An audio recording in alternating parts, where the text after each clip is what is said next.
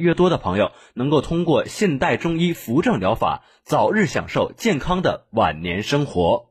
今天的人心说医事健康大讲堂就到这里，明天的同一时间欢迎您的收听，我们再见。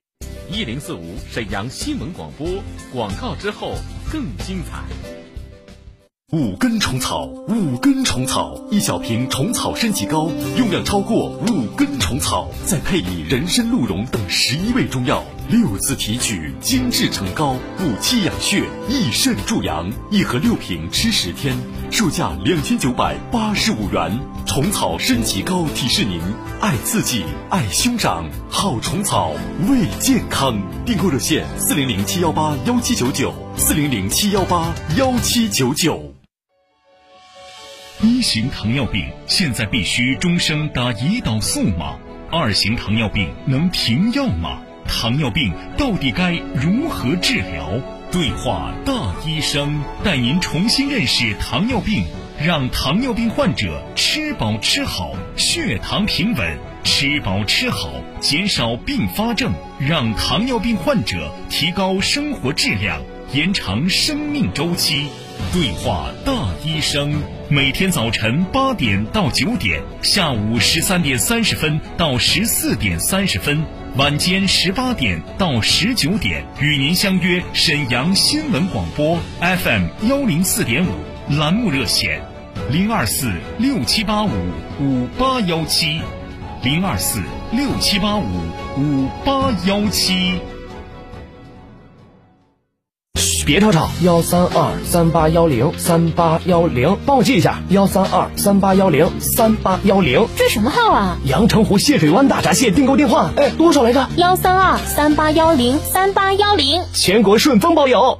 辽宁泰和紫辰传媒 FM 一零四点五全媒体新闻中心新闻广播全频代理，愿与您强强联手，共赢未来。招商热线：幺三八八九三三三二二二，幺三八八九三三三二二二。倾听天下，引领变化。这里是沈阳广播电视台新闻广播，中波七九二，调频一零四点五。康平地区调频一零七，法库地区调频九二点四，第一时间，第一影响，沈阳广播电视台新闻广播。新闻广播。天气随身听，一零四五气象站。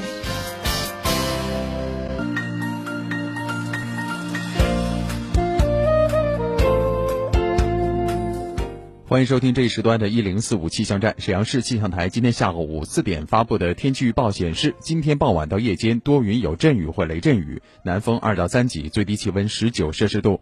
明天白天多云有分散性阵雨或雷阵雨，南风二到三级，最高气温二十七摄氏度。明天夜间到后天白天多云。预知冷暖关注天气，欢迎大家收听每一时段的一零四五气象站。稍后是温纯带给大家的天天说法。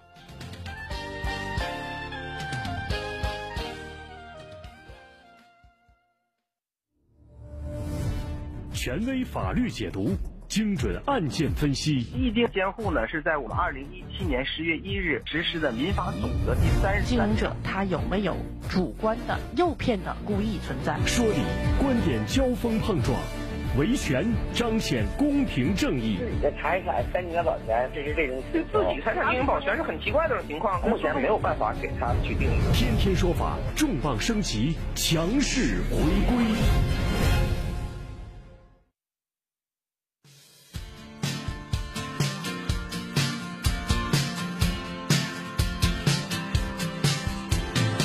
法说身边事，普法大家谈，天天说法，您身边的法律顾问。大家好，欢迎大家收听正在为您直播的《天天说法》，我是温纯。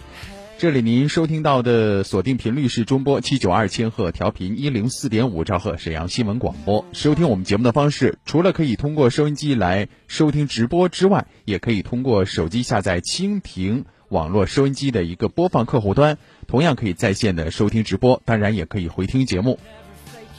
操作也是特别简单，您现在拿出手机，然后呢下载蜻蜓网络收音机的播放器，蜻蜓 FM，那个这个名字呢就叫蜻蜓 FM。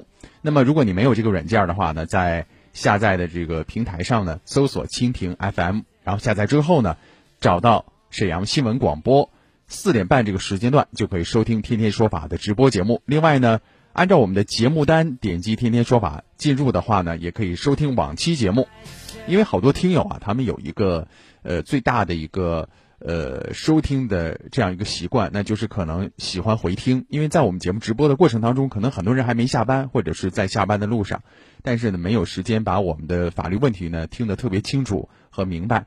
那么这样的话呢，就可以通过回听的这种方式了。您只需要下载蜻蜓 FM，然后呢在手机上就可以回听。我们的直播热线二二五八一零四五二二五八一零四五正在开通。您遇到了法律方面的问题，想请我们的专家，请专业律师团队帮您支招，都可以拨打直播热线二二五八一零四五。编辑导播陈霞正在接听各位的电话。另外呢，微信也可以留言，微信号码是“天天说法”的汉语拼音首字母 t t s f 再加数字一零四五 t t s f 再加上数字一零四五。在签合同的过程当中啊，我们有很多的一个情况，那就是这个合同签起来是无效的，或者说，即便双方白纸黑字的签完之后，违反了相关的法律规定。比如说，我们稍后要和大家说的有这样的一位劳动者啊，他呢在入职之后自愿放弃了相关的待遇，比如说养老、医疗、失业、工伤、生育啊这几险，对吧？呃，放弃之后出现问题了，那么单位有没有义务？对他的医药费进行承担呢？这种情况之下，又该如何通过法律的方式解决呢？稍后呢，要和大家说一说。那么，其实呢，在我们平时其他的生活当中啊，比如说像房屋买卖合同，或者是劳动合同，或者是商品的这种交易合同，如果说本身你这个合同的条款违反了法律方面的规定，这本身就是无效的。那么，无效的合同是一个什么状态呢？还原到原始状态。比如说你在网上买一个东西，这个东西是国家法律明令禁止销售的，或者说是交易的这样的一个物品，那么即便你们产生纠纷了，比如说你付完钱了，对方没有发货，那么受不受法律保护呢？不受法律保护。那么怎么样？这个合同就是撤销无效，回归到原始状态。你。给人家多少钱，对方呢必须要把这个钱返回来。另外，你们两个之间的交易行为如果违反法律规定，还要承担相应的法律责任。好了，事后呢要和大家说说这个工作期间的工伤问题哈，是这个人自愿放弃了相关的待遇，那么还能享受工伤吗？民生视角，法律解读，天天说法，案例直击。说，在二零一二年的十二月份，魏先生入职东莞的一个织布厂工作啊，做杂工。双方签订了书面的劳动合同，合同期限呢是一二年的十二月十二号到一四年的十二月十一号。劳动合同当中第九条约定，魏先生自愿放弃公司代办参加养老、医疗、失业、工伤、生育等社会保险手续。但是在二零一四年七月份的时候呢，魏先生因为前胸后背突然疼痛。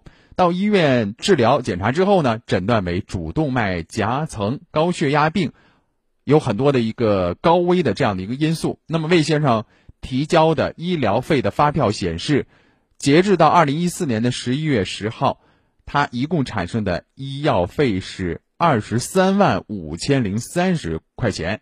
那么在一四年的八月十四号的时候，魏先生就申请劳动仲裁了，要求公司报销医疗费二十五万元。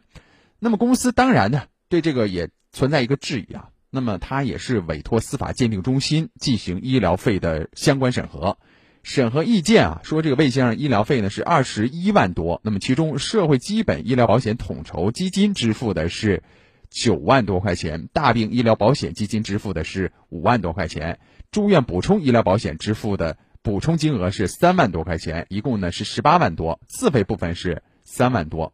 那么，仲裁委最后决定，公司向魏先生支付医药费用是十八万三千四百多块钱。公司不服仲裁判决，提起诉讼了。为什么不服呢？因为公司觉得啊，根据劳动法的规定，魏先生是自愿放弃公司代办的参加养老、医疗、失业、工伤、生育这些社会保险手续的，而且呢，说这魏先生已经在老家参保，不能重复享受报销待遇，所以公司。没有必要也没有义务向魏先生支付医疗费用。但是魏先生不这么认为啊，他觉得参加社会保险是法律规定的强制性义务，劳动合同第九条约定无效啊，就是他们之间签订的这第九条是无效的，在老家也没有享受到参保的待遇，也没参保相关医疗费用呢，没有进行过报销，公司就应当向他支付医疗费用。那么最终法院怎么判的呢？一审判决，放弃社保的约定违反法律强制性的规定，属于无效，公司应当支付医疗费。那么法院的观点是什么呢？首先，他们之间争议的焦点，公司是否应该向魏先生支付医疗保险的社会保险待遇？那么根据劳动法的规定啊，用人单位与劳动者是必须要依法参加社会保险的，缴纳社会保险费。劳动者患病依法享受社会保险待遇，呃，劳动合同他们的第九条就违反了法律的强制性的规定，就应属无效。所以呢，在这个案例当中，我们就知道了啊，其实，在无论你跟用人单位也好，或者是跟呃卖方也好，你们进行一个商品交易行为，签订的这个合同，如果说是无效的，或者说是违反法律的相关规定的，违反禁止性规定，那这个合同就签了也没有用，那么还要回归原始的状态，你们的交易行为也无效啊。所以，这是我们在日常生活当中会经常注意的。我们其实，在《天天说法》节目当中和大家说过几种合同啊，有无效合同、可撤销合同，包括呢某些条款是可撤销、可变更的，呃，包括一些霸王条款。那么，你像这个霸王条款，它就属于单方面的一个格式条款。呃，在节目当中，我反复和大家说哈，就是呃，本公司对这一条或者对所有的规定享有最终解释权，或者说你在这个条文当中明显的看到啊。对方违约没啥问题，但是如果你这边违约了啊，就会有这样那样的一些问题，那就是明显加重你的违约的成本，然后减轻对方的违约责任，这就是不公平、不平等的。所以这就是格式条款。再有呢，就是有些地方是明知需要你知道的，它必须要加粗、加黑、加下划线，然后呢还要明确告知你这个条款。如果他没有这么做的话，那他就有意的去隐瞒。或者说是隐藏这个条款当中的内容，哎，比如说很简单啊，比如说我们公司啊，一旦交了费用之后概不退还，你像这样的就是一个霸王条款。如果他没有明确的加黑、加粗、加下划线这样的情况，然后又没有和你说清楚，这种情况之下，它就是霸王格式条款无效。所以说啊，即便是签字了，但是依然这一条你也可以不履行啊。呃，这个在消费领域当中经常会出现。所以大家在签合同的时候一定要看啊，包括有没有违反法律禁止性的规定。你像就这个自愿放弃社保，你单位缴纳社保是你的责任和义务啊，你不缴纳社保反而是违反法律规定的。那么介于这个问题哈，我们和大家再梳理一下，比如说发生工伤以后怎么办呢？如果说你这个公司没有参加工伤保险，员工在工作过程当中不幸发生工伤事故了。这里面包括什么呢？安全事故，当然也包括上下班途中不是本人主要责任的交通事故啊。这个我在节目当中还是要再和大家说。呃，通过节目咨询呢有很多是问啊，比如说上上下班途中然后出现车祸了，那单位有没有义务来呃进行赔偿或者说是走工伤保险呢？那这里边啊强调一点就是上下班途中非本人主要责任的交通事故啊，就是你。呃，最后经过断定啊，经过交警部门的认定，你是主要责任，那这种可能就除外了。另外还包括什么呢？就是工作过程当中突发不明疾病死亡，或者在四十八小时之内抢救无效死亡，这些无法预料的突发情况，所有的工伤待遇啊，都得是由公司买单的啊。这一点呢，毋庸置疑。那么，如果员工患了重大疾病怎么办呢？啊，跟大家再强调一下，没有医疗保险的，呃，那么。这笔应该由社保部门报销的医疗费，可能就全都转嫁给公司了啊。另外呢，不参加工伤保险的公司承担工伤待遇啊，就是一个道理。那么这就属于社保待遇的一个损失，员工可以通过仲裁诉讼主张权利。那么很多地区的医疗保险条例啊，也有相关类似的规定啊，比如说深圳市的社会保险的相关办法就说了，用人单位呢应当参加社会医疗保险，而没参加的。职工发生医疗费用，由用人单位按照本办法的规定的待遇标准支付。嗯，关于工伤的话题，咱们暂时先说到这儿啊。那么，总之呢，大家在遇到这事儿的时候，还是要先和用人单位协商，协商不成呢，您还有向仲裁、劳动仲裁部门反映的这样的一个权利。那么实在不行，也可以通过法律途径起诉。好了，下面时间呢是一小段广告，广告之后天天说法精彩继续。我是温纯，直播热线二二五八一零四五一零四五沈阳新闻广播，广告之后更精彩。五根虫草，五根虫草，一小瓶虫草升级膏，用量超过五根虫草，再配以人参、鹿茸等十一味中药，六次提取，精制成膏，补气养血，益肾助阳。一盒六瓶，吃十天，售价两千九百八十五元。虫草升级膏提示您：爱自己，爱兄长，好虫草为健康。订购热线：四零零七幺八幺七九九，四零零七幺八幺七九九。一型糖尿病现在必须终生打胰岛素吗？二型糖尿病能停药吗？糖尿病到底该如何治疗？对话大医生，带您重新认识糖尿病，让糖尿病患者吃饱吃好，血糖平稳；吃饱吃好，减少并发症，让糖尿病患者提高生活质量，延长生命周期。对话大医生，每天早晨八点到九点，下午十三点三十分到十四点三十分，晚间十八点到十九点，与您相约沈阳新闻广播 FM 幺零四点五栏目热线，零二四六七八五五八幺七，零二四六七八五五八幺七。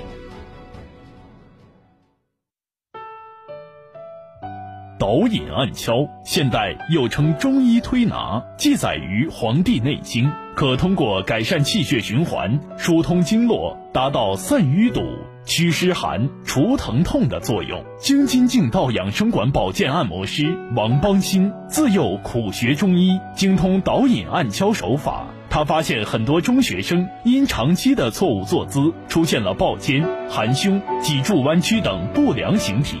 可以通过导引按敲手法得到改善，且没有副作用。即日起，京津劲道养生馆面向省城开展关爱青少年不良形体矫正特惠活动，凡十二至十六岁的青少年都可享受五折优惠，一年内还可免费调理一次。地址：皇姑区临东街幺二幺巷，电话：零二四三幺六三零二二幺三幺六三零二二幺。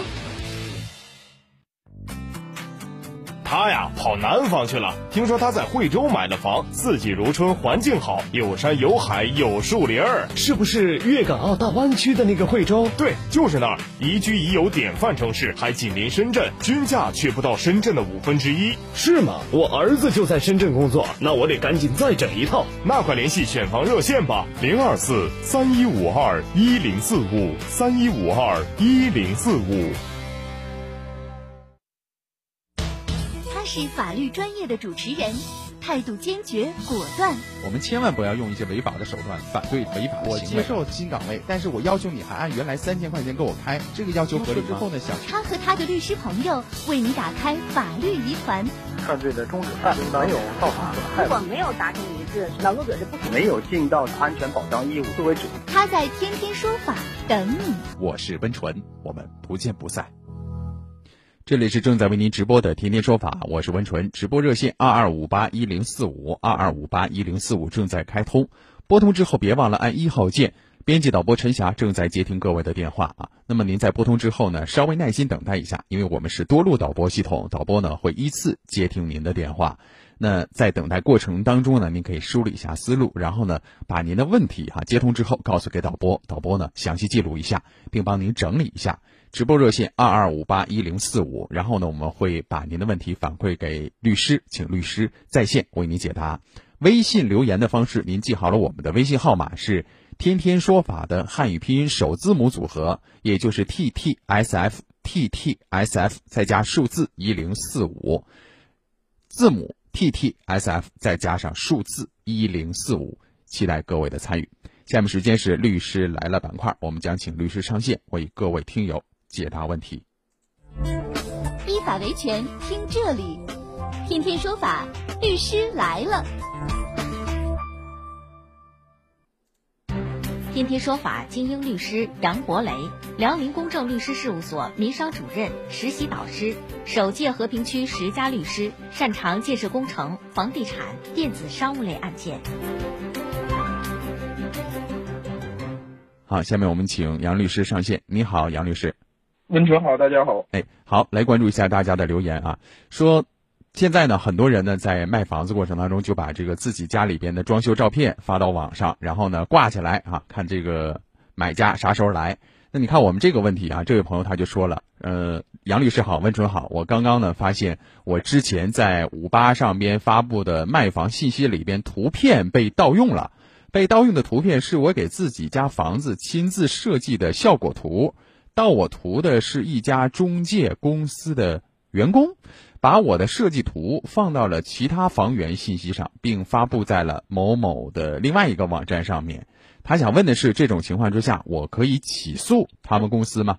杨律师，可以起诉，因为呃，使用他人的这个设计成果，然后未经他人同意的情况下，构成侵害版权的，这是对知识产权的一种侵害。嗯，呃，一般的处理结果，当然。第一个就是停止侵害嘛，不让你用你就不可以用。嗯，呃，另外就是造成损失要赔偿。如果像他这种情况没有什么损失的，如果通过人家的设计的这个呃成果，然后获利了，获利的这部分也要对这个呃这个版版权人进行一个补偿。嗯嗯。啊，杨律师他有个细节哈，你看他说盗我图的是一家中介公司的员工，这里边啊，如果要起诉的话，是对这家单位进行起诉，还是对这个个人起诉？这有什么区别吗？杨律师？一般我们认为这是一种职务行为。嗯，啊，那应该是嗯，主体应该还是单位，啊，是他的工作嘛，对吧？嗯，哎，大概是这么个情况。嗯嗯嗯，呃，这个和我们以前理解的，像比如说你要有个商标，因为我们国家有商标法，然后你要先注册商标，是吧？这个是你的图，然后别人用了，其实你就可以直接来提出质疑了，是吧？他不能用你的图，而跟那个注册是两用的话，用的话不可以盈利为目的。嗯，盈利为目的，他这显然是一个经营行为嘛。嗯，你又没有付人家版权费，你又没经过人家许可，人家也没在自己图上标标明欢迎转载。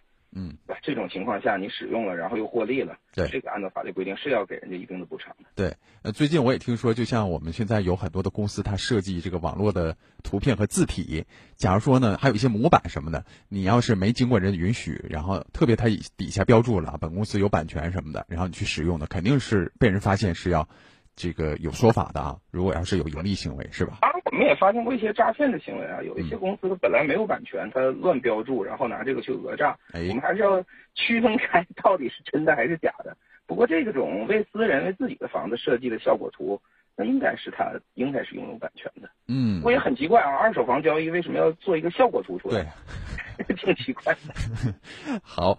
呃，再来看下面这个事儿啊，这位朋友呢，他说杨律师温纯，我家呢是老旧小区改造，免费做保暖啊，对，现在呢应该是做暖房工程，大概这么一个时候了啊。然后他说呢，因为呃联通宽带箱和一些不知道谁家的通讯电缆影响我家不能免费做保暖了，我没在家住，没及时通知联通公司和有关的通信电缆企业，导致我自费做的保暖，我能不能得到索赔？应该走？什么样的程序要理赔？杨律师，他这个相对复杂一点哈。他一个呢是有人这个企业他安置的设备阻碍了他免费做保暖，还有一个是他没在家，没及时找到这个企业。这个我们怎么分析这个法律关系呢？杨律师，呃，目前在他这个提问里面出现这几个主体呢，我看还没有什么应该承担责任的。嗯啊，比方说施工单位，施工单位他现场不具备施工条件嘛，嗯，对吧？我也不能说把人家箱子拆了，我给你做这个保暖。嗯，那么至于联通公司这边呢，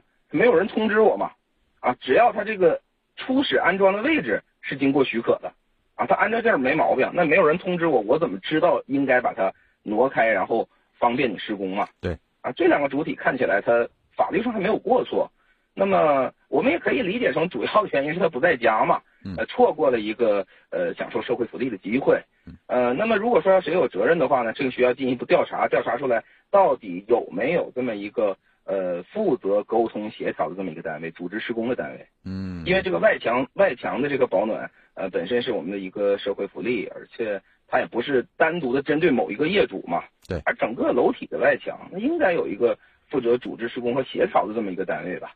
嗯，他对这些事情应该有个通知义务。如果现场不具备施工条件的话，他需要负责处理。我们法律上讲有义务才能承担责任嘛。嗯，目前出现的这个提问里的这个两家单位应该还没有 没有这个义务啊，去去，嗯，去做一个赔偿。好，那杨律师，假如说我们真找到这家单位了，比如说某某什么房产部门呐、或者说是相关部门，那么他管他要这个赔偿问题有依据吗？呃，如果赔偿的话，应该不是这个货币的补偿，应该是补助呀什么的，哦因为本身这是一个社会的福利嘛，也是这些政府给我们老百姓做的一些好事儿。对，我们享受到可以给他补做一下。嗯嗯，好，再来看下面这个问题啊，这也是跟小区里边的事儿有关的哈。这位朋友他说，我小区物业管理企业入住时没有招投标，也没有和业主签合同，入住几个月之后呢，强行收物业费，设门禁，不交物业费呢就不卖门卡，啊，这有好多的一些问题啊。后面他还说了，阻碍不交物业费的业主进行物业管理区域回家。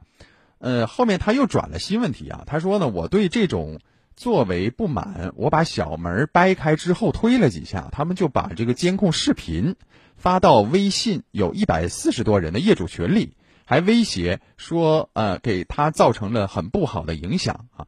他问的就是他们这种做法，应该指物业了啊，是不是违法？另外，是否损害了我的隐私权和名誉？有没有这样的法律规定？他该怎么办呢？有几个问题，杨律师，嗯。呃，这是一个新购的这个商品房的一个常见的问题，因为我们的新业主啊，他可能面对的那个物业公司，并不是他们这个业主委员会委托的签订合同的那个公司，对，因为原来买之前这个房子是归开发商的嘛，嗯，开发商可能有一家物业，有个前期物业，对，嗯，对，是前期物业，甚至有可能就跟开发商是一个集团下的，也有可能有一些开发商也做物业，嗯，呃，我们业主是有个权利的啊，他是可以通过业委会，然后去呃。更换物业公司的，如果你对他的服务不满意，你可以更换啊，这是一个处理这个呃物业公司服务你满不满意的一个正确的合法的途径。对啊，你可以更换的啊，但是你说掰门这件事儿，这显然不是一个合法的维权手段。嗯，呃，那至于他把他这个呃监控视频呢，呃，发到群里了，这个群里了啊，这个情况呢，说批这个侵害隐私应该做不到，因为它是一个公共场所嘛。嗯，他确实做了这么一个行为，是一个公共场所，不是到你家偷拍的。啊，隐私做不不不会侵害，但是不是侵害名誉要看他配的文字了。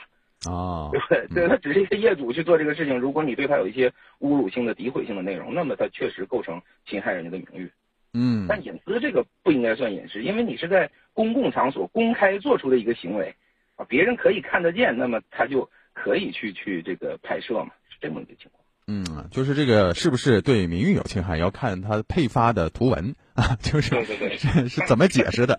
内容对，如果只是描述一个事实，而且是在公共场所做出来的，这个应该不是侵害隐私的行为。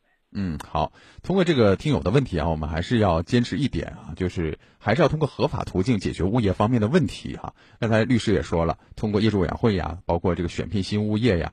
呃，因为它很多它不是和业委会直接签的合同，就像律师说的，和开发商签的前期的物业合同。那么这种情况下，咱们也有权利啊，对他的物业提出不满，然后呢也有权利更换物业，但是要按程序。呃，另外啊，这里面还有一个就是，呃，物业管理他设门禁，然后呢就不交物业费，不卖这个卡，这个是不是也有呃涉嫌对业主的这个回家的一个权利构成一定的侵犯呢？杨律师？嗯，本身这种情况目前还是一个多发的情况。嗯，呃，常见的一般是电梯卡。嗯，啊，这个物业一般有套说辞嘛，你看没交没交物业管理费，这个电梯用电的嘛。对，所以电梯卡都不给业主，你只能爬楼。但是说实在的，门禁有点过了。对，因为人欠你钱，你这个维权的手段也是有问题的。嗯，咱不是各打五十大板，你物业的手段也是有问题的。嗯，他欠你物业费，你可以告他，但是你不能限制人家回家嘛。那毕竟人里面那房子是人家自己的。嗯嗯，双方都用了一个不合法的、错误的手段在维护自己的权利。嗯，好，呃，还有时间不多了，我们抓紧时间再看一道啊，一个一个问题啊。这位朋友他说，在理发店顾客有过敏史，但是顾客执意要烫发，最后过敏了，这个顾客要求赔偿，该怎么办呢？杨律师，您还有半分钟。呃，这个情况本身是一个特异体质，也就是说对普通人不能造成伤害的情况。嗯，啊，原本这个理发店是没有什么责任的，因为他这个呃有特异体质，理发店又不清楚嘛。但是他这个描述，我看他就有责任了。嗯，因为他说人家有过敏史，还执意要做。那我们举个例子就可以知道答案了。你问问医院，人家问你青霉素过不过敏，然后人家患者说我过敏呢，我上次打都都犯病了。嗯，你看你这次再打吧。